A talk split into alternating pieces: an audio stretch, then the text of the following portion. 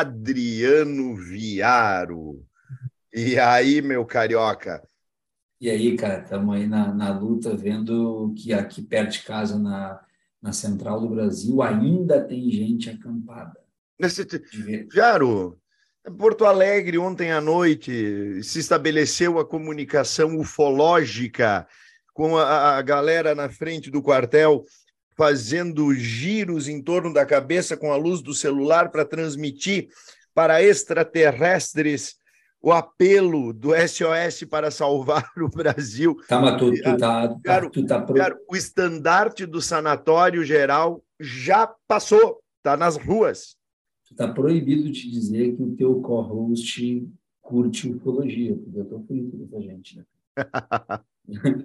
Vamos recados, cara. Então, vamos para o jazz.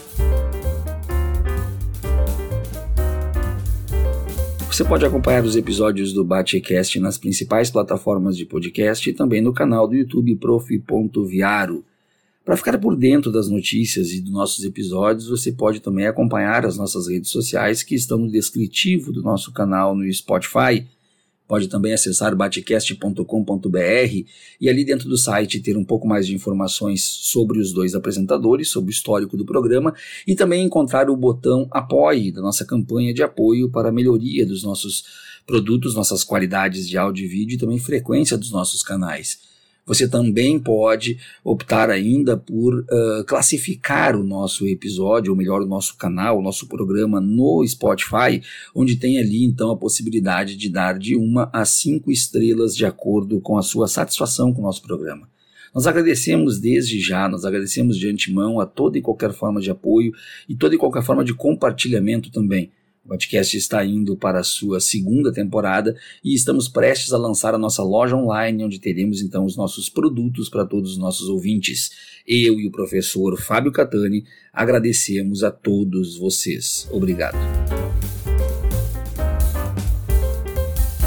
Recados dados hoje, nada de novo no front, é isso?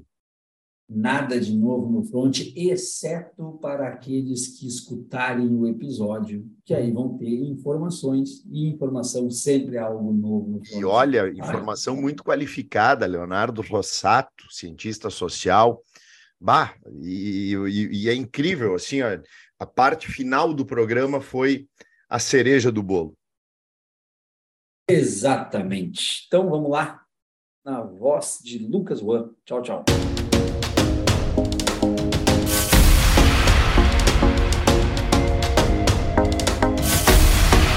Batecast, o seu canal de cultura e sociedade. Apresentação: Adriano Viaro e Fábio Catani.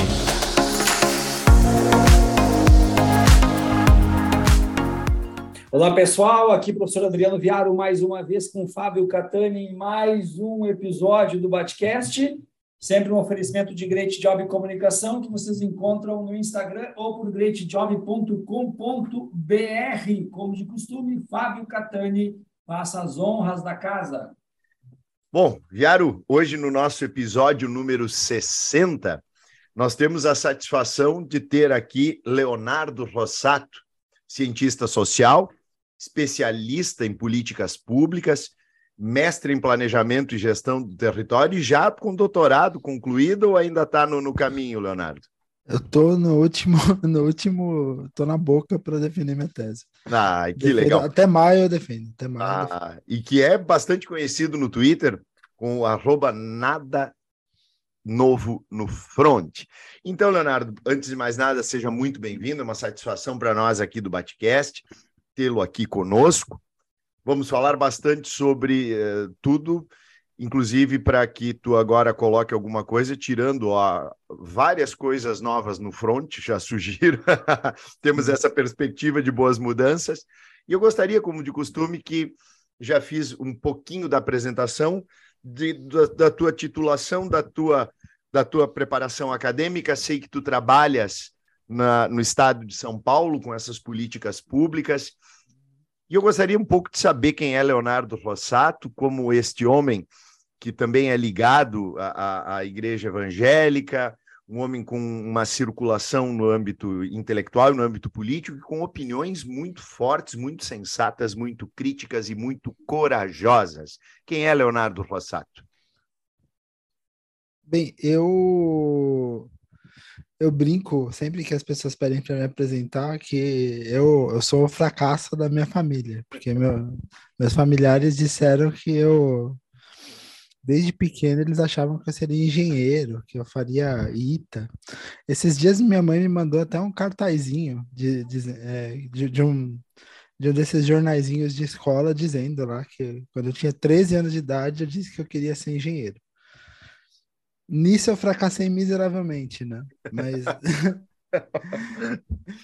Mas daí eu assim, eu, eu, eu, eu, eu tive uma guinada muito forte é, ainda na adolescência, é, preocupação com, com, com as pessoas, com a sociedade. Eu vim de um ambiente muito conservador, então foi, foi um negócio que foi, assim, é, que, que foi uma construção bastante sui generis, porque ao mesmo tempo que eu estava num ambiente conservador, eu estava num colégio técnico super machista, fazendo um curso de mecatrônica, eu, eu, come, eu começava a me engajar com, com coisas sociais, eu começava a me engajar com, com questões. É, eu, cheguei, eu cheguei a me engajar com um, é, um, um, grêmio estudantil de escola técnica quando, quando, quando eu tinha essa idade, enfim.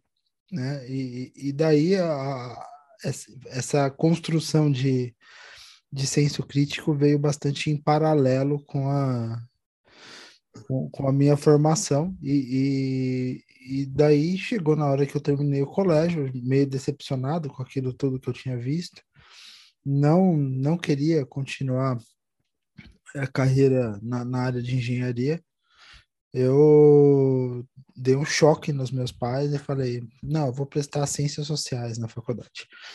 E, e daí, e daí eu, eu prestei, eu passei, né? Eu, e eu fiz lá na Unicamp, curso de ciências sociais, e eu fiz, é, eu até demorei um pouco mais do que o normal para porque eu ia concluir meu curso em 2006, só que em 2006 eu vim trabalhar em São Paulo. Eu vim trabalhar num banco aqui em São Paulo. É, na época tinha a nossa caixa aqui em São Paulo, que era o Banco Estadual daqui, e depois ela foi vendida para o Banco do Brasil. Mas eu vim trabalhar, eu vim trabalhar na nossa caixa aqui em São Paulo. E, e quando eu vim trabalhar na nossa caixa aqui em São Paulo, eu eu fiz o último ano que eu precisava fazer na USP, só que eu precisei trancar um ano para conseguir fazer o último ano na USP. Então nessa eu perdi dois anos, porque eu fiquei um ano trancado, um ano fazendo o último ano da graduação na USP, e um ano para validar na Unicamp esse, esse ano que eu fiz na USP. Então eu fui me formar no final de 2008. E quando eu me formei, logo que eu me formei, né, eu ainda trabalhava em banco, eu entrei no governo do estado, entrei em 2010 no governo do estado, né, nessa titulação que vocês que vocês disseram aí, né, como especialista em políticas públicas, que é um, um tipo de carreira voltada à gestão pública, né, voltada à gestão, é, voltada à construção de políticas públicas, à implementação de programas, enfim, que existe em vários estados, existe no governo federal, é uma carreira muito é, que tem muita credibilidade, só só perdeu um pouco da credibilidade com o Bolsonaro, que queria sufocar a carreira, mas agora eu acho que as coisas vão voltar ao normal. E até em alguns municípios, né? Então, é, alguns, alguns municípios grandes têm esse profissional de nível superior que lida profissionalmente com a questão das políticas públicas. E, e daí eu entrei, trabalho desde 2010 no estado de São Paulo, lido com diversos assuntos, então meu trabalho no estado de São Paulo sempre foi por projeto.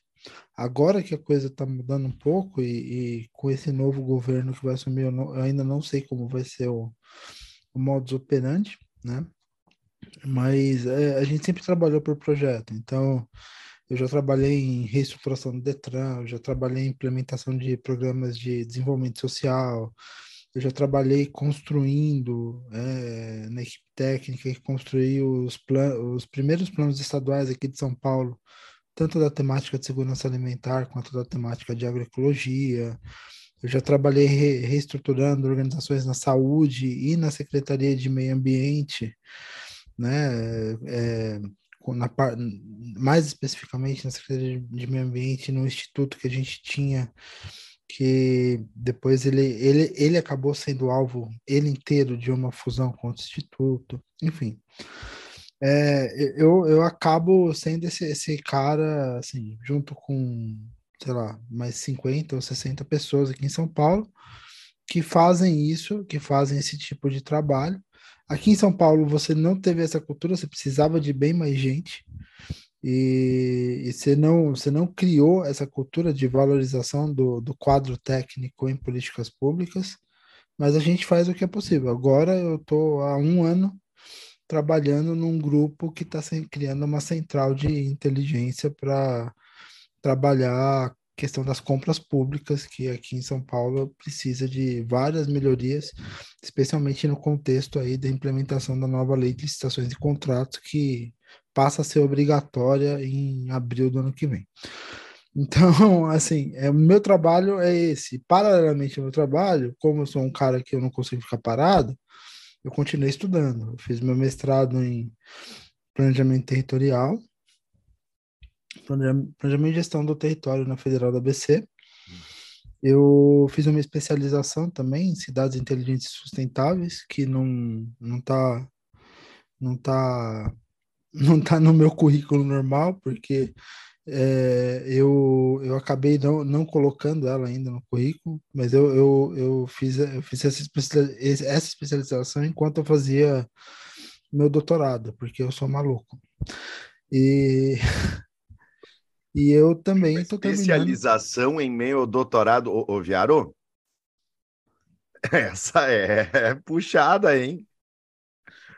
É, e, e, não, é, eu sou completamente maluco nesse sentido. E, e o meu doutorado, ele, ele é, em, é, é numa coisa que é super pouco conhecida no Brasil, que, que é as ciências do sistema terrestre que basicamente a gente estuda o, o, o, o que a, gente chama lá fora de, de, é, de assim, o balanço massa-energia do, do, do, planeta, desembocando, simplificando, é, é, a, é a ciência que é, é o ramo científico que traz é, todos os é, todo o subsídio científico para a construção dos relatórios do IPCC relacionados à mudança clima às mudanças climáticas. E você deve se perguntar, nossa, mas uma coisa não tem nada a ver com outra. Você tá você é cientista social, vai trabalhar com políticas públicas, vai trabalhar com território, vai trabalhar com cidades e vai trabalhar com mudanças climáticas, assim, nessa noção científica, sim, tem tudo a ver porque é, a minha pesquisa especificamente é sobre é, mecanismos. Eu estou analisando em, em, em, em é, nas cidades da região metropolitana de São Paulo a, a construção e, e, e, o reforço de capacidade das instituições na, na, na região metropolitana de São Paulo para é, mitigar adaptar às mudanças climáticas, como as instituições têm se fortalecido ou se enfraquecido, né? Isso, isso é uma das coisas que também pode acontecer. Então, às vezes, é, assim, alguns dados estão mostrando que, na verdade, quando a gente devia estar tá, tá fortalecendo as instituições municipais de isso é spoiler, hein? Isso eu nem, nem publiquei o artigo ainda. Mas, mas alguns dados estão mostrando que, na verdade, ao invés de, de fortalecer a capacidade das instituições entre 2013 e 2020, elas estão se enfraquecendo nessa, nessa parte do, do, e as instituições municipais, né, da região metropolitana de São Paulo, elas estão se enfraquecendo nessa parte, nas duas dimensões do, do, do Objetivo de Desenvolvimento Sustentável 13, que é o, o Objetivo de Desenvolvimento Sustentável ligado a as mudanças climáticas, que as duas grandes dimensões são as dimensões de políticas ligadas ao meio ambiente e de desastres. Então, enfim, né, é, esse, esse, é, esse é um pouco do Leonardo, academicamente falando, a minha história acadêmica aí, meio que pulando entre disciplinas, mas é, mantendo uma coerência interna para usar tudo isso é, porque assim eu sempre tenho essa coisa de tentar é, de tentar fazer com que o conhecimento acadêmico que a gente tem seja útil para a sociedade né? Muita muita coisa do, do, do, meu papel né como profissional de políticas públicas é é, é, é um pouco isso também né? Leonardo uh, já uh, te trazendo assim para o jogo político Tu estás desde 2010 trabalhando lá com o governo de São Paulo e tiveste a experiência, portanto, de trabalhar em gestões daquele que é agora o nosso nosso vice-presidente eleito, Geraldo Alckmin. O que, que tu pode falar para nós? O que, que tu pode falar para nós? Nós ambos aqui somos do campo da esquerda, campo progressista. O que, que podemos o esperar? O Geraldo Alckmin, ele é um cara assim. É eu desde que entrei eu peguei algum, algum pouquinho tempo com o Serra, depois eu peguei o Alberto Goldman, depois eu peguei o Geraldo Alckmin, o Márcio França, o Dória, Rodrigo Garcia e agora vai, vai vir o Tarcísio.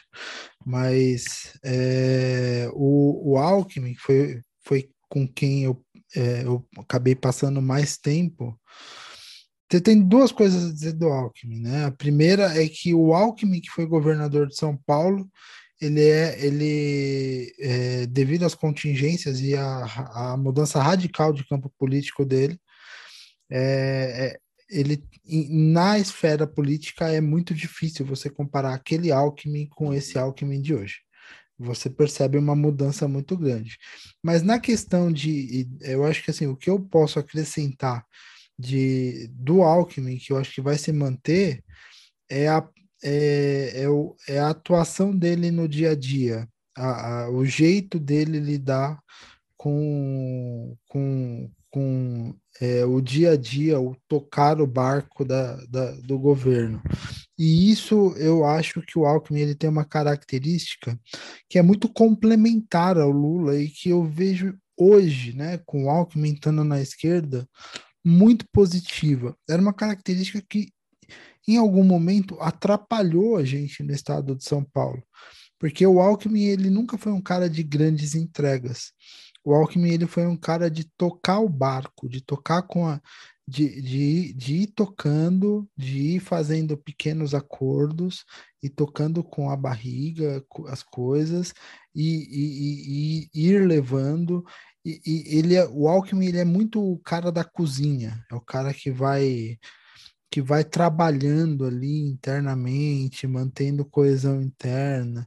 E era um absurdo, porque você vê assim, o cara não, não fazia nenhuma grande entrega, não tinha nenhuma grande marca de governo. Daí chegava em 2014, ele tinha o apoio de todo mundo. Ele tinha o apoio de praticamente todos os governos do estado. Ele ganhou em 644 dos 645 municípios de São Paulo. É um absurdo, coisa que não tem paralelo aqui, né? No estado. Ele só perdeu em Hortolândia. E, e, desgraçadamente hoje Hortolândia vota Bolsonaro, por incrível que pareça. Naquela época eles votavam no PT. E, e assim, é, e, e, então assim, o Alckmin ele é um, um cara para costurar acordos e para fazer pequenas pequenas obras, para fazer para fazer esse exercício de, de criar uma, uma colcha de retalhos muito bem, muito bem amarrada e, e, um, e ter um governo muito coeso e, e bem apoiado, nisso ele é muito bom. E eu acho que ele vai, que o Lula se aproximou dele, uma das características do Alckmin que vão favorecer, vão favorecer muito né, o dia a dia do governo Lula é essa, porque o Lula claramente é, o grande objetivo do, do governo Lula, além, é claro, do objetivo que ele já tinha em 2003, que era acabar com a fome no Brasil, eu acho que talvez esse, esse seja o grande objetivo prático de indicador de políticas públicas, seja acabar com a fome no Brasil. Mas talvez o objetivo mais abstrato, um objetivo mais subjetivo, mas igualmente poderoso do Lula nos próximos anos, é reconstruir a imagem do Brasil no cenário internacional. E eu acho que essa complementariedade do Lula, viajando direto, fazendo acordos, conversando com líderes, reconstruindo a imagem do Brasil, sendo um líder de relevância internacional, enquanto o Alckmin ele é um cara muito capaz de tocar o dia a dia do governo sem grandes interferências, sem, sem, é, sem é, grandes ambições, sem fazer as coisas por conta própria, sem agir na direção contrária do governo, movido por suas ambições. Lembrando que o Alckmin ele foi por sete anos vice do Mário Covas, então ele sabe o que é ser vice. Uhum. Né? Ele sabe a função de um vice. E o Mário Covas adorava ele justamente por isso, porque o Alckmin é o cara que tocava o dia a dia enquanto o Covas dava a cara para bater. Por mais que você não gostasse do Covas em algumas coisas, e, e, e quem é, e quem era e quem era de esquerda na época detestava o Covas em algumas coisas, você você tinha que admitir que assim que o cara ele dava a cara para bater como pessoa pública e muitas vezes ele, fazia isso enquanto o Alckmin tocava o dia a dia do governo. Então, eu acho que o Alckmin, né, se, é, assim, é, considerando que essa guinada política dele em direção é, à centro-esquerda é, é, é uma guinada de fato e parece ser, enfim, né, é, ele, ele, ele se recriou politicamente aí, eu acho que o Alckmin vai ter esse papel muito importante de, de tocar o governo, tocar o dia a dia do governo, enquanto o Lula está reconstruindo a imagem do Brasil, não só no exterior, mas em todas as instâncias possíveis. Ele está.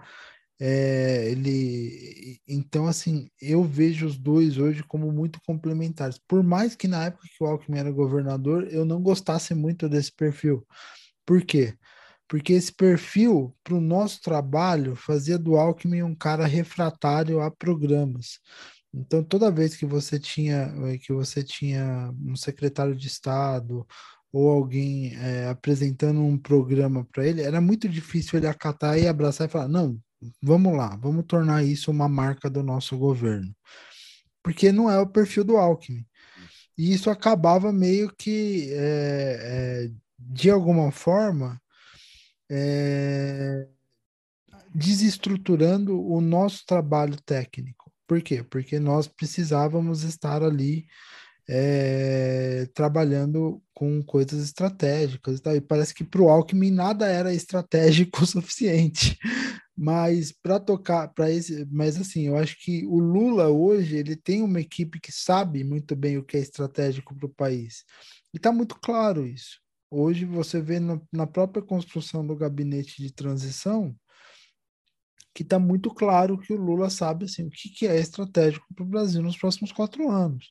Como que o Lula vai fazer a reinserção internacional do Brasil. Então, a gente está trabalhando em combate à fome e à miséria, a gente está trabalhando em estratégias de re reindustrialização, a gente está trabalhando na, na ideia de tornar o Brasil um líder mundial no tema da, do combate às mudanças climáticas e de, é, junto com isso, trazer todos os, é, todos os ônus e bônus relacionados a isso, como, por exemplo, ser um grande investidor de economia verde, ser um grande reflorestador, ser um grande investidor em, em descarbonização, em políticas ligadas a créditos de carbono, enfim, né, todo, todo, todo esse cenário aí. Então, o estratégico está com o Lula e o dia a dia está com o Alckmin. E nesse papel do, de tocar o dia a dia, o Alckmin é, é excepcional. Enquanto no papel de, de tocar o estratégico, o Lula já se mostrou muito bom e eu tenho certeza que ele vai voltar a ser esse líder muito bom pelos próximos quatro anos. Então a perspectiva, perspectiva é boa. Viário. Leonardo, tu entende que. Viário, tu tá um pouco distante, teu som. É? É. E agora, melhorou? Melhorou bastante. Tá. Uh, Leonardo, me diz uma coisa, tu entende que dá para se traçar algum paralelo na escolha do Alckmin uh, como alguma espera, espécie de antídoto daquilo que aconteceu em relação a Michel Temer com a Dilma ou não há nenhum tipo de paralelo? Eu te pergunto isso porque eu vi pessoas levantando isso na rede e eu não vi nenhum tipo de fundamento nem positivo nem negativo.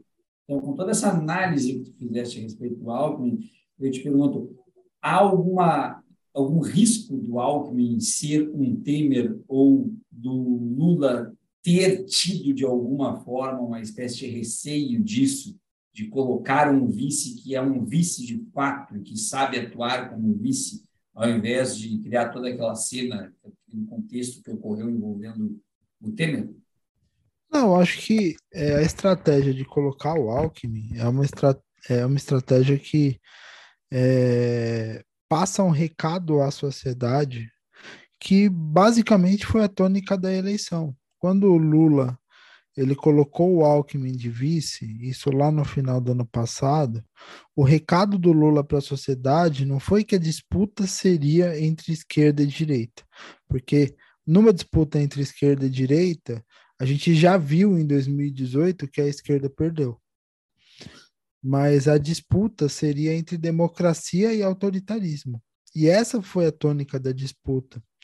Então, o Alckmin, querendo ou não, com, todo, com, to, com todas as questões envolvendo o Alckmin, ele tem uma, ele tem, ele tem, ele teve, ele sempre teve boas relações com quadros do PT. Ele tinha uma ótima relação com Haddad, inclusive, inclusive lá no, naquele contexto da, da, é, de 2013 lá, da, da, que teve, que teve é, aquele monte de manifestações e tal, é, eles nunca se, se desrespeitaram ali, nunca se traíram, enfim, eles sempre tentaram de alguma maneira resolver as coisas ali, é, ainda que não não da melhor maneira, né? Acabou estourando toda toda a crise no colo da Dilma no final, mas é, eles, eles sempre tentaram é, traçar soluções juntos ali, né? Mas o Alckmin, ele é, ele é um cara que, por mais que fosse de direita e que tiver, assim, a gente não pode passar pano também para as coisas, e que tivesse flertes com uma direita super conservadora, ou seja, é, querendo ou não, o, Alckmin ele construiu a carreira política tanto do Dória quanto do Ricardo Salles. Isso, isso é um, uma coisa dele, que vai ficar para sempre. E quem viabilizou esses dois nomes foi o Alckmin, querendo ou não. Mas o Alckmin, ele, ele, ele além de tudo, né, além de ser um democrata ou qualquer coisa do tipo, né, ele teve, ele teve um, um assim, de 2015 em diante, a vida dele degringolou muito, né? Em 2015 ele teve a perda de um filho, né, naquele acidente de helicóptero. Depois ele depois ele é, teve todo aquele desgaste político interno do, no partido para conseguir bancar o Dória. Daí o Dória é, apunhalou ele pelas costas quando ainda era prefeito de São Paulo, porque o Dória queria disputar a presidência da República em 2018 e acabou disputando o estado de São Paulo e, e ganhando, mas nesse processo sabotou a candidatura do, do Alckmin internamente, então tomando diretórios aqui em São Paulo. Em 2019, o, o, Dória chutou de vez o Alckmin, relegou o Alckmin a um, a um canto né, da, da, da, vida política, a ponto do Alckmin sair do, do PSDB em 2021. Então, eu acho que é, o Lula foi muito feliz no timing dele em, em abordar o Alckmin, porque o Lula abordou o Alckmin no momento em que o Alckmin estava realmente se sentindo abandonado na vida política, que todos os analistas diziam que era o fim da carreira política do Alckmin, que ninguém sabia o que seria do Alckmin, se o Alckmin voltaria a concorrer a alguma coisa, é, em que o Alckmin não tinha mais papel nenhum dentro do PSDB. E e o Lula ofereceu ao Alckmin uma segunda chance não só de reconstruir uma carreira política, mas de reconstruir a própria biografia. E então eu acho que nesse caso o vínculo ele vai muito além do fisiologismo que marcou a indicação do Temer à presidência, à vice-presidência em 2010. Porque aquilo foi, em 2010 a gente teve um fisiologismo muito forte na indicação do Temer à presidência. O PT precisava do apoio do PMDB, na época da PMDB, para conseguir tornar a Dilma conhecida no, no Brasil e o PMDB estava sob o controle do Temer, e o, e o PMDB forçou o nome do Temer como vice-presidente, de, de forma totalmente fisiológica, sem nenhuma afinidade programática ou nada do tipo. E tanto que nos cinco anos de governo Dilma, a participação do Temer antes de, de se voltar contra Dilma e, e, e fazer toda aquela e fazer toda aquela é, aquela série de coisas que levou ao impeachment, a participação do Temer no governo Dilma foi pífia. E, e hoje a gente percebe que é o contrário. O Alckmin ele é simplesmente o coordenador da transição. Então, o vínculo que se estabeleceu entre o Lula e o Alckmin parece um vínculo muito honesto, parece um governo realmente de coalizão entre dois grupos políticos, entre duas. É, é um governo que é, levanta a bandeira da defesa da democracia e foi assim que ganhou a eleição. Né? Foi assim que, querendo ou não, com, todas as, é, com todos os, os, crimes cometidos pelo governo Bolsonaro no meio do caminho, a democracia, a, a, a retórica da democracia combatendo o autoritarismo ainda falou mais alto e, e, levou a chapa do Lula e do Alckmin a vencer a eleição.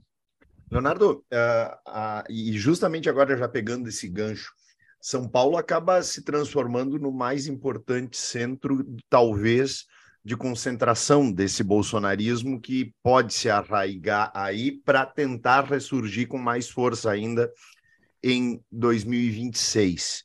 Parece que hoje nós estamos falando aqui, hoje é dia 21 de novembro, estamos gravando. Houve inclusive uma reunião do, do, do governador eleito de São Paulo com o Eduardo Bolsonaro. Uh, não te parece que a partir daqui São Paulo possa ser o casulo, não de uma borboleta, mas de uma vespa violentíssima que, que pode se reorganizar a partir daí? Sim e não.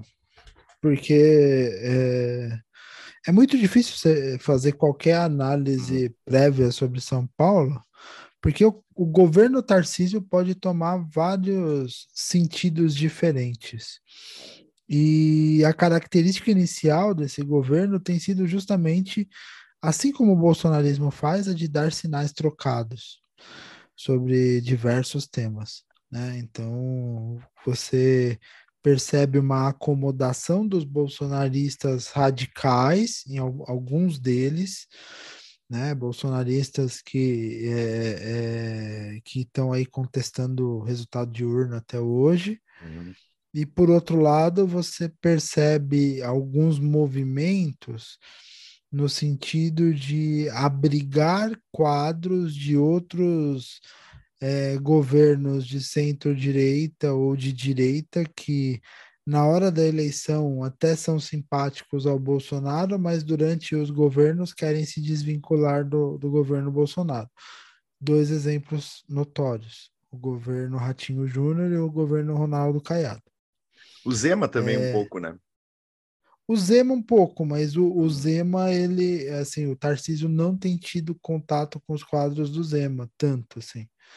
Então, é, quando você vê os quadros da transição do Tarcísio, você vê é, bastante gente vinda do, é, é, é do grupo lá do Paraná e, bastante, e você vê gente também vinda de Goiás mas do de Minas você não vê, você não vê muita gente ainda. E e tem, e tem essa questão de que, querendo ou não, o Tarcísio, ele vai, assim, tem duas questões aí. Primeiro, é, o homem todo-poderoso do governo do Tarcísio vai ser o Kassab. né? Vai ser o, o Kassab, por quê? Porque o Tarcísio não conhece São Paulo e não conhece, e esses quadros que ele está trazendo também não conhecem São Paulo. E não conhecer São Paulo é um problema muito sério na hora de você governar São Paulo, porque São Paulo não é um estado trivial. Não é um lugar que você chega e fala, não, vamos colocar uma receita genérica aqui e dar certo. São Paulo tem todo um histórico de administração, inclusive é, é um histórico que, que tem coisas boas, mas que tem coisas muito ruins, tem tradições, tem culturas. É, todo mundo que vai governar São Paulo sabe que tem que, é, que tem que lidar com organizações como as três grandes universidades públicas de São Paulo, é, tem que lidar com, com toda uma, uma política cultural baseada em tradições paulistas muito fortes e equipamentos muito tradicionais e, e, e, que não podem simplesmente ser jogados fora, porque isso causaria revolta aos paulistas. Então, você pega um memorial da América Latina, você pega um Mosesp, você pega é, é, sabe, esse tipo de coisa que não, assim, que faz parte da identidade do paulista, assim dizer. E, e, e, e, assim, além dessa questão do Kassab, seu, seu a ponta de lança paulista do governo do, do Tarcísio, né, por assim dizer, tem a questão do próprio posicionamento. Hoje a gente está trabalhando com uma acomodação de bolsonaristas no governo do Tarcísio, mas o, o próprio partido do Tarcísio já disse que não vai fazer oposição ao Lula. E por mais que o Tarcísio tenha seu próprio projeto, tal, não sei o quê, é, ele é um cara que, que sabe que vai precisar de, pelo menos, ter uma relação republicana com o governo federal, coisa que o Bolsonaro jamais proporcionou entre estados e governo federal para que ele possa ambicionar outros voos políticos. Eu não consigo ver, por exemplo, o Tarcísio suportando ficar oito anos em São Paulo, sendo que ele não é daqui. Ele só veio aqui para ser governador.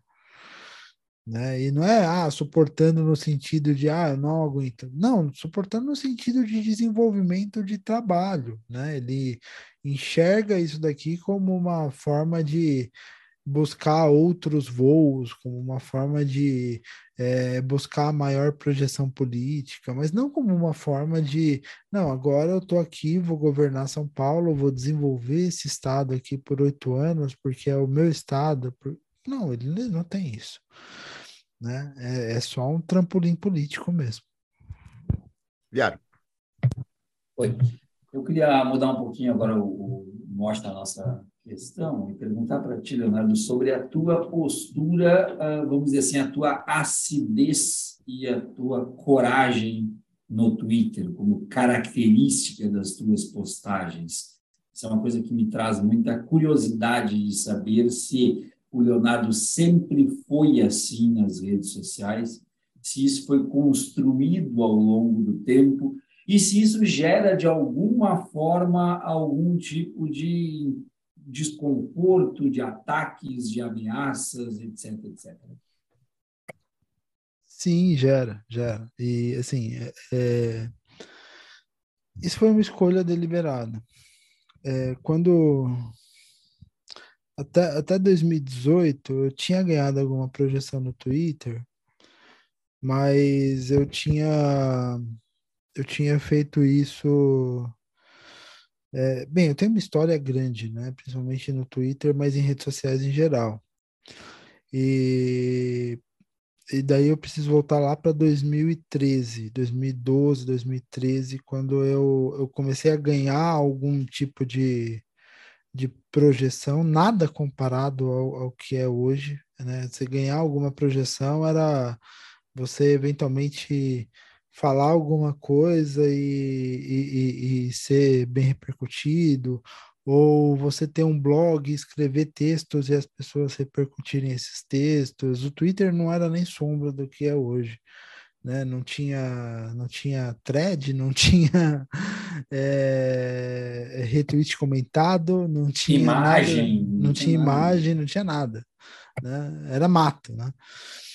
E, mas nessa época eu comecei a sofrer perseguições de porque as, é, as coisas que eu escrevia começaram a incomodar alguns grupos é, que depois foram desembocar aí em gente que auxiliava o Bolsonaro. E na época, muita gente dessa galera estava dentro do governo do estado de São Paulo, em cargos de, de comissão, ou se não, buscando um posicionamento né, nesse fermento de reacionarismo que estava. E, nessa, e nessa época também eu estava terminando meu mestrado, a, a, a Kelly, que minha esposa estava grávida da, nossa primeira filha, Raíssa. Foi uma gravidez super complicada. Então, daí juntou um monte de coisa e rolou uma perseguição até assim de tipo, sei lá, mandarem denúncia anônima para minha chefia sobre é, sobre ah é, pessoa tá falando coisas, não sei o que, enfim, né? É, não foi para frente, mas eu mas eu cheguei a sofrer bastante, eu cheguei a me sentir coagido a ponto de, na época, eu falar, não, vou sair das redes sociais, vou dar um tempo disso aqui. E isso chegou num ápice em 2015, quando um chefe, um chefe num projeto que eu comecei, que era um, um político relativamente proeminente do PSDB, é, ele chegou e falou: não, a gente está. É, a gente sabe que. Tipo assim, ele falou comigo assim: não, a gente sabe que vocês têm é, redes sociais com bastante alcance e eu queria eu queria que vocês usassem isso para promover o nosso projeto. Daí nesse momento eu falei não, não tem como, acabou não vou mais fazer isso. Tipo, estão espionando minhas redes sociais, estão vendo o que eu estou postando, estão. É, é, e daí eu falei, não, não, não vou mais usar rede social e, e vou me tornar um. Me vou, assim. E daí, depois de um tempo, eu abri um perfil que, que é esse perfil, né? O Nada Novo no Front. E eu abri ele como um perfil anônimo porque eu não, não queria mesmo me expor mais. Eu, eu senti que eu, assim, eu estava em risco se eu me expusesse. E daí mudou o grupo político, foi mudando, as pessoas foram saindo, eu fui para outro projeto, enfim e tal. Mas até 2018 eu era anônimo nas redes sociais, eu era um perfil, eu era o perfil nada novo no front, eu não era o Leonardo. E eu tive muito colega que em 2018, com a eleição do Bolsonaro, fez a rota de deixar de ser um perfil público e, e se tornar um perfil anônimo. E, e em 2018 foi uma eleição que pessoalmente me fez é, muito mal me fez muito mal não só pela eleição do Bolsonaro, mas fez muito mal porque, é, porque mexeu com coisas da minha vida, assim. Então, por exemplo, é, eu estava sem eu estava sem aumento de, de salário aqui no estado de São Paulo há oito anos. Eu tive sete anos. Eu tive o último aumento de salário em 2011, e daí a gente tentando, tentando, tentando, tentando, o governo é, ignorando a gente. Em 2018 chegou o governo Márcio França e falou: olha, eu não consigo aprovar em tempo hábil um aumento de salário para vocês que, que vocês realmente merecem, né? Ele se sensibilizou com a questão. E daí o que, que ele fez? Ele falou: ó, eu vou esse aumento de salário que vocês teriam, eu vou colocar no formato de gratificação, que era mais ou menos um terço do nosso salário, se torna mais ou menos um terço do nosso salário. E daí, se eu for reeleito, é, eu oficializo isso como parte do salário. Se eu não for reeleito, pelo menos vocês têm uma gratificação e daí vocês não vão perder isso, porque é uma coisa que, é, culturalmente falando, não, ninguém perde gratificação. E daí eu, e daí, assim, é, o Dória foi eleito e a primeira coisa que ele fez quando ele assumiu foi tirar essa gratificação. e daí eu perdi nessa brincadeira um terço do meu salário. É, e quando o governo Bolsonaro a, a, assumiu, assim, é, também assim, a gente começou a ter, ter, ter questões de, é, de, de, de, ter problemas mesmo mais, mais próximos. Então, assim, a gente, a gente via é, é, algum, algum, alguns indícios de perseguição, alguns indícios de pessoa. Era uma época que o Dória estava bem alinhado ao Bolsonaro ainda, né? Então, é, alguns indícios de assim. Ah, é, é, você, você não pode criticar o governo no, no horário de trabalho, essas coisas do tipo. E, e foi aí que eu percebi que, é, e daí no movimento contrário, o que a, a, maioria das pessoas fizeram, que foi de abrir perfis anônimos, que depois, inclusive, alguns perfis ficaram muito famosos, mas protegendo as pessoas que, que fizeram esses perfis, eu tomei uma atitude totalmente, assim, até um pouco temerária, mas no sentido contrário, eu falei, não, eu tenho que mostrar minha cara e eu tenho que é, a partir de agora, é, eu tenho que jogar tudo para derrubar esse governo que se estabeleceu, esse, essa lógica do bolsonarismo, porque se eu não assumir posição, eu vou me prejudicar. Se eu não assumir posição, eu vou me. Eu vou me. É, eu vou cada vez mais me prejudicar.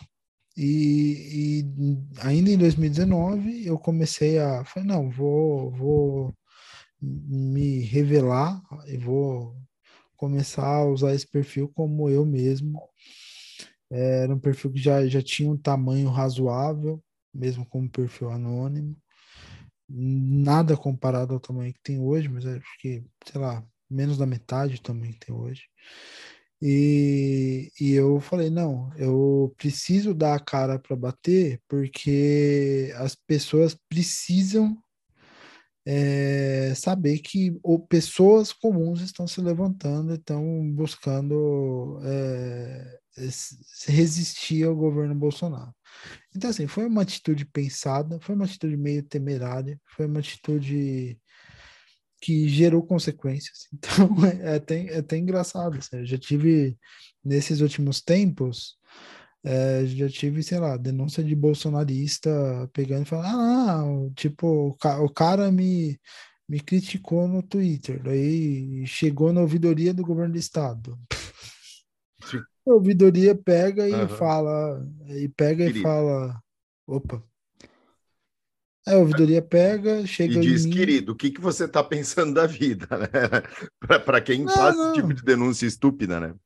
Ah, é, tipo, meu, é, não tem, sabe, não tem lógica nenhuma. Mas é esse tipo de coisa que tem acontecido. E só que, assim, eu tenho, assim, é, eu tenho tido é, bastante eu ainda não sei como que eu vou fazer nesses próximos anos, porque o, assim, o bolsonarismo entrou no Estado, né? entrou na, nas instituições em que eu estou. Então, eu ainda estou pensando em como agir, em como lidar com isso, porque é um, é um cenário bastante. É, é, amedrontador, em certo sentido, sabendo que, que, perseguição é uma perspectiva real, se já existe perseguição hoje, sendo que eu não. Então, assim, eu tenho um grande alvo na minha cabeça, mas ao mesmo tempo é um cenário que.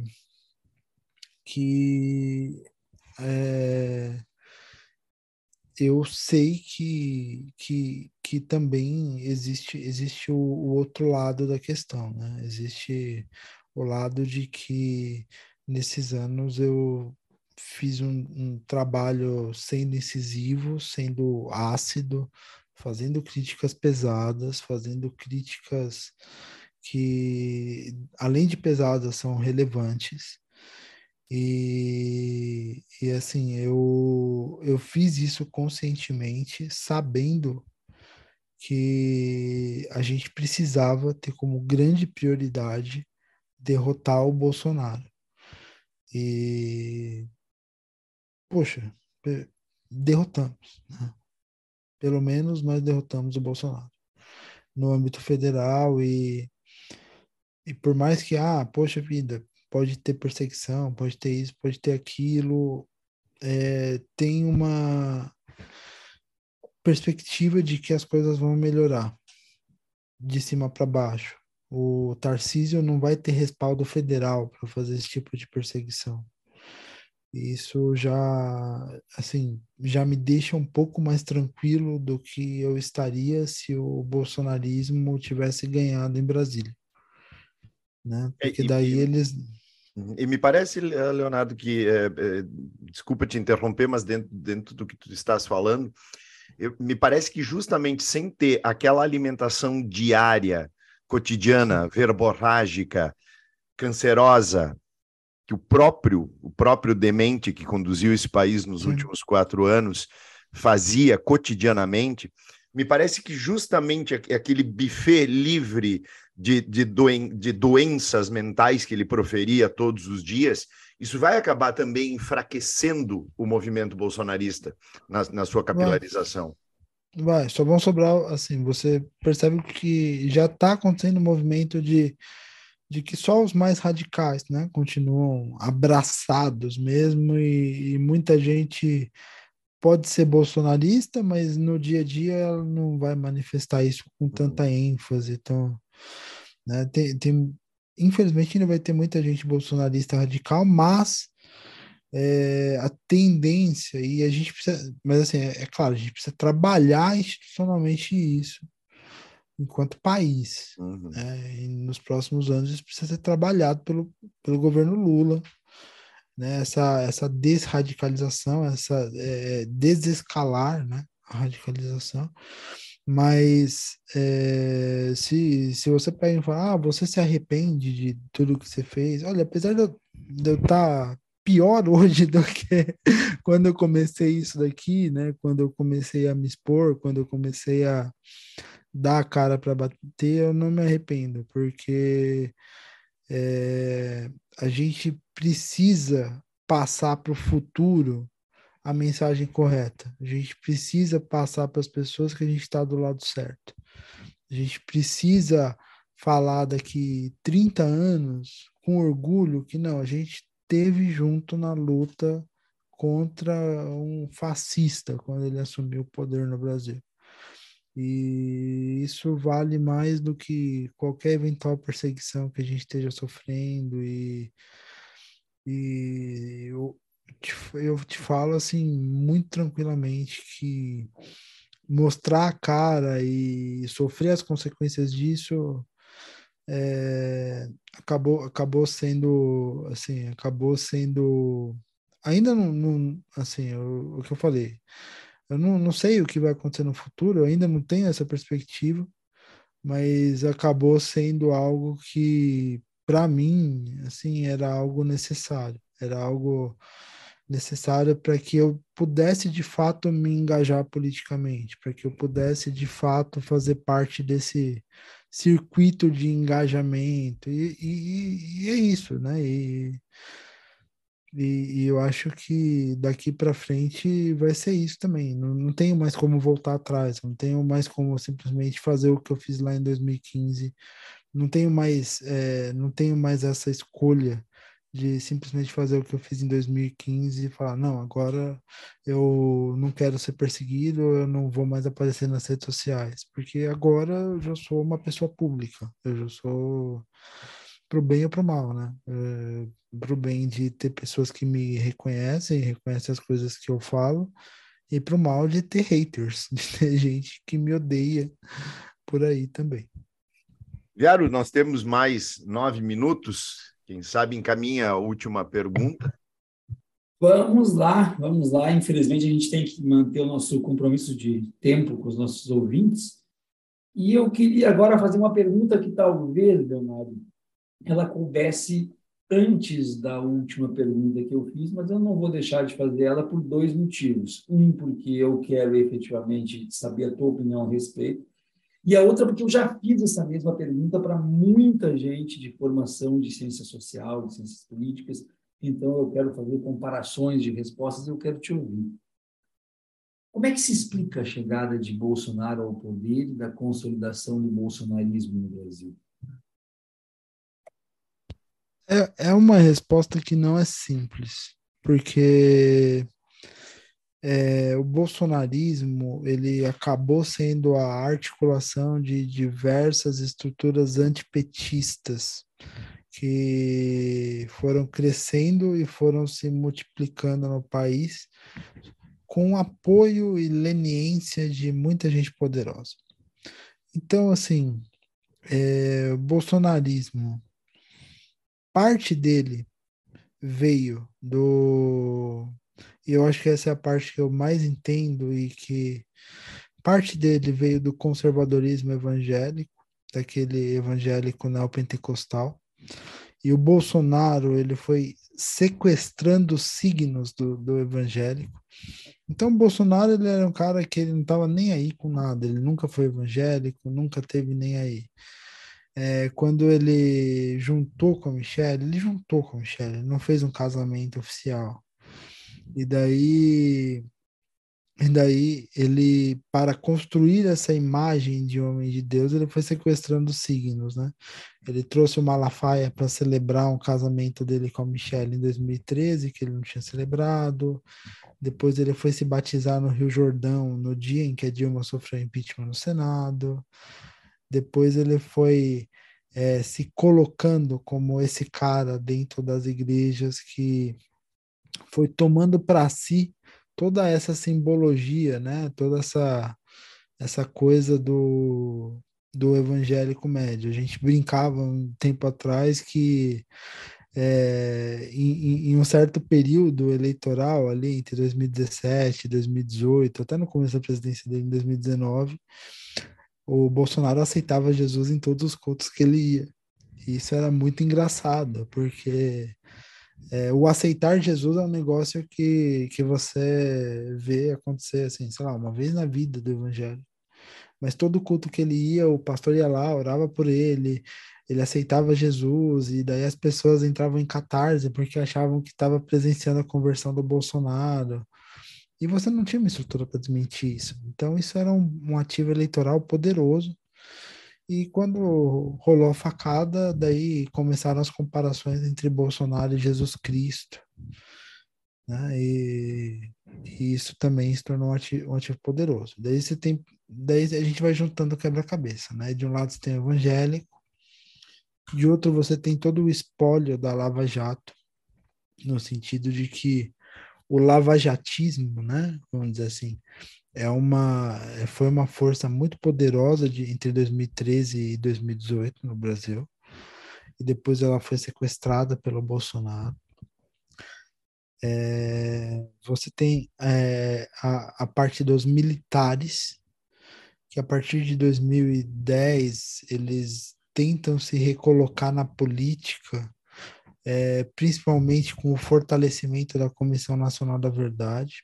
Então, a partir do momento em que a Comissão Nacional da Verdade se, se fortaleceu, especialmente no governo Dilma, né, as pesquisas e, e, e, e tentou se dar ali um papel mais robusto para a Comissão Nacional da Verdade, você vê uma insatisfação crescente dos militares que levou eles a, a tentar se alinhar com, com, com um governo antipetista justamente para se livrarem.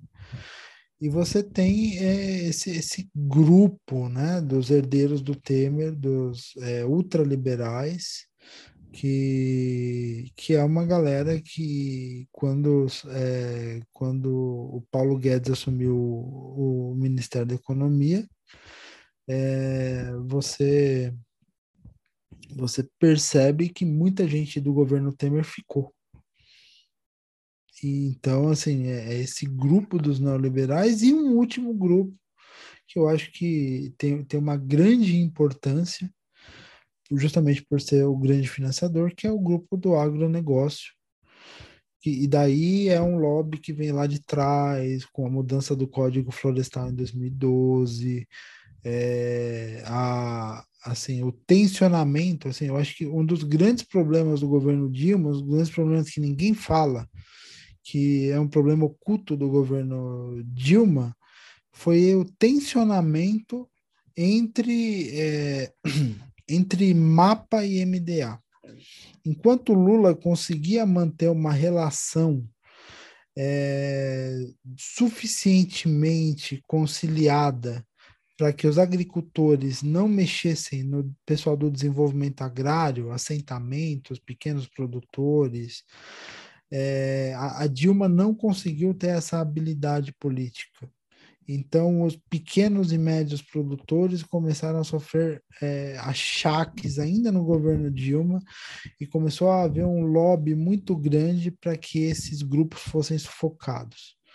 E, e, e, isso começou, assim, inclusive é, o, é, as mudanças em, as mudanças legais, isso começou no próprio Congresso, começou com o Código Florestal, mas foi você teve uma, uma série de legislações pró-agro sendo aprovadas no Congresso, algumas delas ainda no governo Dilma.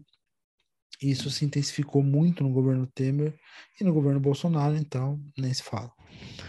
E então, assim, você tem essa junção de grupos, né? Então, e, e alguns caras que transitam esses, entre esses grupos. Então, por exemplo, Luciano Hang. Luciano Hang, ele é um cara que está no grupo de ligado ao mercado, empresários, mas também tá no, tá, ele é ligado a pessoas proeminentes do agro.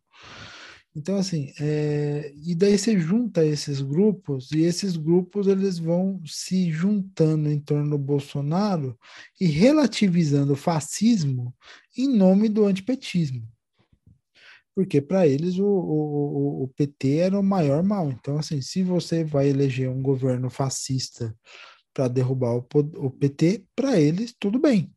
É um cara chucro, é um cara que xinga os outros, é um cara que beleza, para eles tá ótimo. Inclusive, essa característica era admirada por muitos de, desses grupos, porque mostrava para eles que o Bolsonaro teria potência para enfrentar de fato as estruturas e instituições petistas que dominavam o Brasil.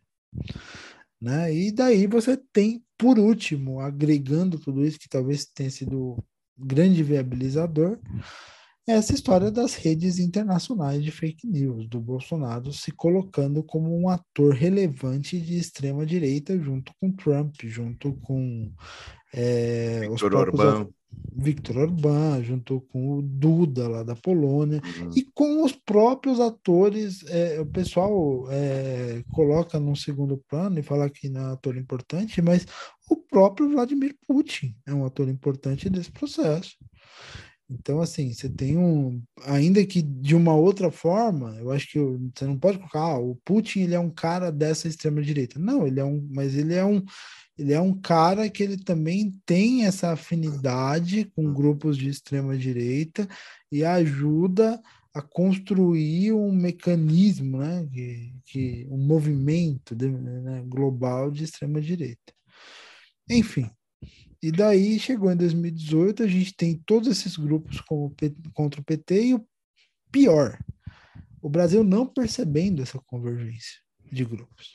Porque realmente todo mundo não percebia. O pessoal achava que o pessoal da Lava Jato ia para o Alckmin, o pessoal do mercado ia para o Alckmin, ou, eh, que ninguém abraçaria de fato o Bolsonaro. Próprio pessoal do agro ia para algum outro candidato. E no final aconteceu que todos esses grupos abraçaram efusivamente o Bolsonaro. Por quê? Porque para eles derrubar o PT era mais importante do que qualquer outra coisa. E, e, é, e é esse antipetismo sem freios que explica ou ajuda a explicar né, a, a ascensão de diversos grupos conservadores que ganharam importância no debate político brasileiro e como essa ascensão e esse agrupamento de grupos em torno do Bolsonaro ajudou a, a eleger um governo fascista no Brasil, que é um negócio que era totalmente impensável e inacreditável. E, e fez com que a gente sofresse por quatro anos e passasse até perto de, de, de ver o Bolsonaro reeleito. E o Bolsonaro só não foi reeleito porque ele foi muito ruim. Porque ele foi, dentre os extremistas, talvez o mais extremista. Dentre os negacionistas, talvez o mais negacionista. E isso cobrou um preço alto eleitoral dele. Enfim. É, eu costumo dizer que nós tivemos sorte de que o nosso fascista era extremamente estúpido. Porque se, se, ele fosse um pouco mais esperto, nós não teríamos. Mas, Leonardo, Infelizmente, chegamos ao final do nosso tempo. Eu quero, eu e o Viário, queremos lhe agradecer demais pela, pela participação, pela, pelas brilhantes falas.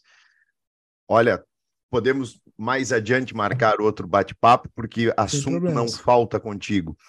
Viário, Faça. Eu ainda, eu, eu, ainda vou, eu ainda vou fazer uma coisa que talvez seja deselegante, mas eu vou pedir que tu compartilhe nesse teu Twitter forte esse episódio quando ele sair. Claro.